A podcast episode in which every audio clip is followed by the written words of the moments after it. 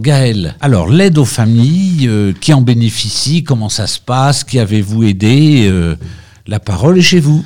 Oui, alors donc le CCS, euh, en plus donc de tout cet accompagnement auprès, euh, des seniors, euh, propose des aides aux familles. C'est ce qu'on peut appeler les aides locales. hein. Il y a les aides légales du type la CAF, etc. Puis chaque commune adapte en fonction de sa population. Donc au niveau des aides locales, on a beaucoup de prestations. On a une qui est une des plus attendues, c'est l'aide au euh, qui doit être déposée au mois d'octobre et qui permet aux personnes ben, du coup de régler une facture euh, qui va être importante pour l'hiver. hein. donc elle est versée au mois de novembre, un petit peu avant les fêtes de Noël. Elle est d'un montant de 265 euros pour une personne seule. Après c'est majoré euh, S'il y a des, en un fonction couple des enfants, ou oui, des voilà, enfants, etc. voilà. Donc c'est une c'est l'aide euh, enfin qu'on verse à, au plus de, de, de personnes. L'année dernière, on a versé à plus d'une centaine de foyers euh, cette aide. Donc euh, Comme à quoi, il y a quand même des gens en difficulté encore, et peut-être, c'est un peu ma première question, peut-être de plus en plus depuis la pandémie, ou Alors c'est vrai qu'au niveau de l'énergie, on s'en rend compte hein, de plus en plus. On a d'ailleurs une seconde aide qui n'est pas forcément cou- couplée avec celle-ci, mais bon, en fonction des situations, on a une aide aux impayés de l'énergie et des fluides à hauteur de 20% d'une facture impayée. ah oui. Donc euh, voilà, des personnes qui se sont retrouvées avec des factures très très importantes euh, et qui, euh, qui ont... Alors nous, on verse l'aide directement aux prestataires hein, de, de- D'accord, vous passez pas par le particulier? Non, voilà, hein, c'est une, une genre de sécurité pour être sûr que voilà, la- Évidemment que l'argent soit va bien, aller, soit absolument. bien utilisé, puis pour soulager du coup la personne. À savoir qu'on a également un partenariat avec EDF. Alors seulement avec EDF pour le moment. On, on se met en lien avec euh, le service social d'EDF, ça s'appelle le pôle solidarité, qui est un service ben, pour le coup très social. Le Ah service ah. clientèle, ils font pas du social. Ils sont Carré. Non, voilà, c'est ça, ils sont très très carrés. Les sous des sous. C'est ça. Donc ils, voilà, ils vont pas essayer forcément d'aider la personne, tandis que ce service-là, qui est accessible uniquement par des professionnels, donc c'est le CCAS hein, qui a un contact direct, et donc là on a affaire à des personnes qui sont en mesure de euh, de protéger le dossier de la personne pour éviter une réduction de de, de puissance. Alors des coupures, ça se ferait. Ça Je crois se que ça se plus, fait hein. plus. Hein. Voilà, il n'y a plus de coupure d'électricité. Mais par exemple, on pourrait su- euh, suppléer tout de suite et arrêter une coupure éventuellement. Voilà. Ou une réduction de Et il y a, puissance. voilà, il y a vraiment un très très, très bon échange. Alors ensuite, on a euh, ce, qui, euh, ce qui nous est souvent demandé, c'est de l'aide alimentaire. On a des bons alimentaires qu'on octroie euh, aux personnes ben, en difficulté en fonction de la, de la problématique qu'ils ont sur euh, un moment très précis. voilà, à l'instant T, ils ont une rupture de droit, ils ont voilà le chômage qui met du temps à arriver. Enfin voilà, tout ce genre de choses. Ou alors, on a les retraités également. C'est souvent des, des petites dames qui ont des toutes petites retraites. Donc à elles, on les aide plutôt sur le long terme aussi avec les bons alimentaires. Donc on a un accord, une convention, des conventions qui sont passées avec euh, les commerçants du village, euh, Petit Casino, le potager et la boucherie. Ils ont des, des, je sais pas comment ça s'appelle, des, des chèques. euh, Voilà, on leur donne un petit bon un d'un petit bon. montant voilà, de, qui est réparti, c'est à hauteur de 80 euros pour une personne seule, réparti sur les trois, Les trois magasins. Voilà, sur les trois magasins. On a la même chose avec euh, le U-Express également, euh, qui permet aussi voilà, d'avoir de l'essence, par exemple, à U-Express. On peut échanger son bon contre de l'essence, du gaz. Voilà. D'accord. Pour rester un peu dans le thème actuel. C'est des négociations presque avec les commerçants.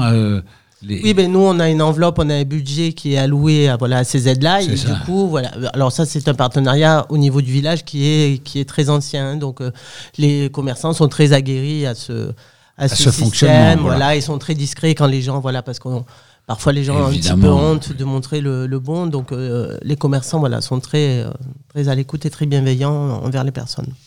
Les achats euh, essentiels, alimentaires. Alors, quand même, j'ai devant moi euh, le, le tableau, je vous parlais d'augmentation, parce que entre 2017 et 2021, je vois que l'aide au chauffage, elle est passée de 27 000 à 31 000, c'est quand même euh, une, belle, euh, une belle augmentation hein, de- d'aide.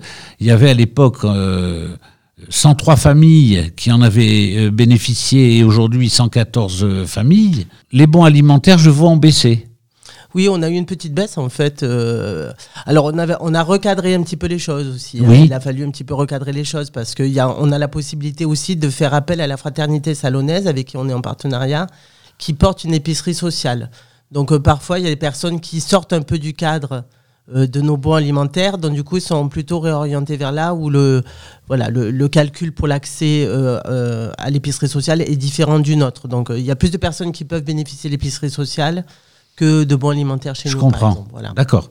En tout cas, pour parler du budget du CCAS de Grans, il est, il est quand même tout à fait, on dit conséquent, mais le mot ne convient pas. Important, il est de 362 000 Hein, euh, je vous fais grâce euh, des, des, petits euros et des petits centimes.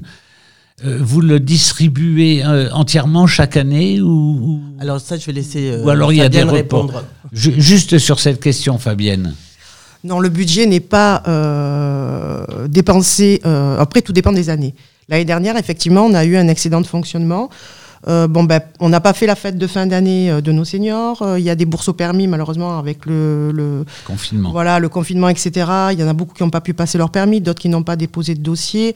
Donc, il y a des fois, voilà, ça peut fluctuer. Et le, donc, le budget prévisionnel de 362 000, c'est le budget pour l'année 2022. Donc, c'est le budget qu'on a décidé avec le conseil d'administration et l'équipe municipale. Voilà. Donc s'il n'est pas dépensé entièrement, tant mieux. S'il y a besoin de plus, là, on a quand même l'opportunité de toujours demander une subvention supplémentaire. Euh, vous, vous, réglez également d'autres problèmes, des, enfin, vous aidez peut-être au BAFA, au permis de conduire, expliquez-nous. Voilà, tout à fait. Pour le BAFA et pour le permis de conduire, ça fonctionne un peu sur le même principe. C'est une bourse qui est allouée euh, aux jeunes en fonction des revenus de sa famille, hein, bien sûr. Et voilà, selon le coefficient euh, euh, familial qu'il obtient, il, a, il a une aide. Par contre, cette aide, elle est soumise à une contribution de la part du jeune, c'est-à-dire qu'il doit des heures euh, dans un service qu'il aura choisi euh, en amont de son inscription. Donc euh, pour euh, le BAFA, ben, évidemment, c'est le service jeunesse hein, qui, est, visé en premier lieu. Et pour le permis, euh, on a les quatre services, le service technique, le service enfance et jeunesse, la restauration et la crèche. Voilà, donc ça permet aux jeunes de participer un petit peu à l'obtention de leur permis en aidant un peu les parents. Donc c'est des aides qui sont versées en trois fois, aux, trois, trois périodes du permis, l'inscription, l'obtention du code et l'obtention du permis de conduire versé directement euh, à l'auto-école avec laquelle on a des conventions et qui se situent tous sur Salon. Euh, Fabienne est en train de faire un geste. Euh, je disais à Gaël que ces aides peuvent aller jusqu'à hauteur de 450 euros. Ah oui, quand même. donc ça peut payer quand même une partie du, du permis. Ah, certainement, oui. chose très importante, il ne faut pas être inscrit avant à l'auto-école. Il faut venir d'abord au CCAS et s'inscrire après. J'imagine. vous m'avez parlé tout à l'heure hors antenne d'aide enfin ou d'accompagnement avec euh, des, de l'insalubrité ou euh, des surendettements.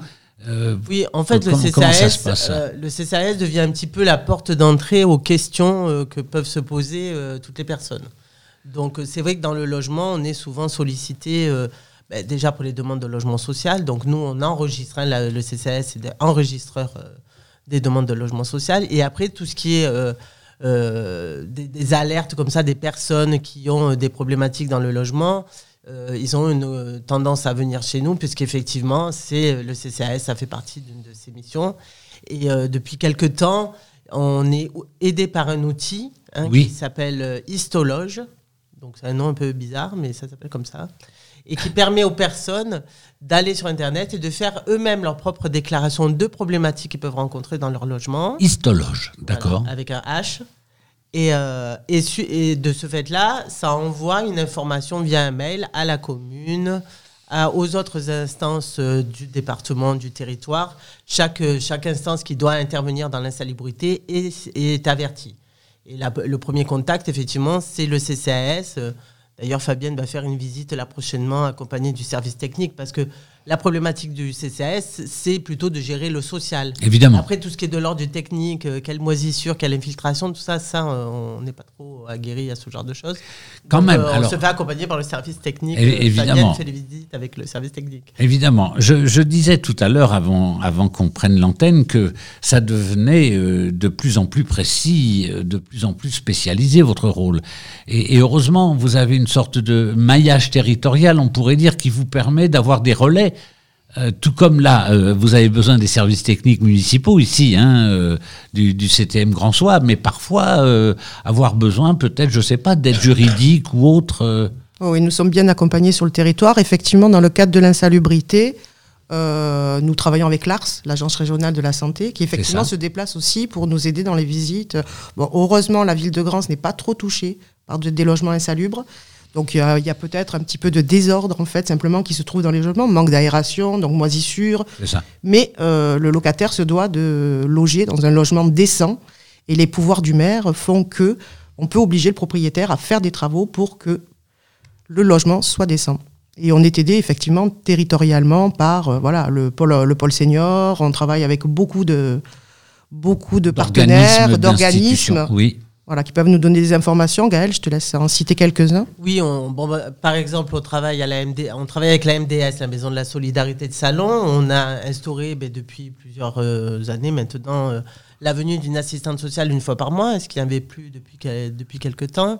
Euh, on travaille avec les maisons des services de Miramas également. Les autres CCAS, il hein, faut dire aussi qu'on voilà, on, s'échange aussi des des pratiques professionnelles, enfin des questions qu'on peut, qu'on peut se poser.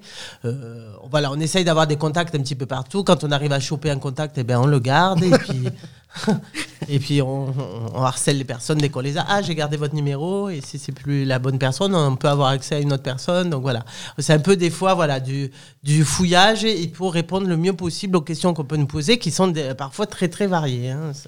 J'ai rien qui me vient en tête, mais parfois c'est c'est hautement technique ou, spécialisé. Oui, voilà. Et puis les gens, c'est vrai que euh, je pense qu'on est un peu identifié comme voilà étant euh, en capacité de répondre des fois. On va fouiller. Moi, c'est moi, c'est mon truc. Ça a toujours été mon truc. Ah oui, fouiller. Quand je faisais euh, dans mon notre vie professionnelle, je cherchais à aider les gens à trouver des formations, etc. Donc j'ai toujours aimé fouiller. Aller, aller, plus loin. Voilà, pour essayer de répondre dans la mesure du possible. comme on disait tout à l'heure avant de démarrer, on n'est pas des faits, on ne peut pas tout faire et répondre tout tout de suite.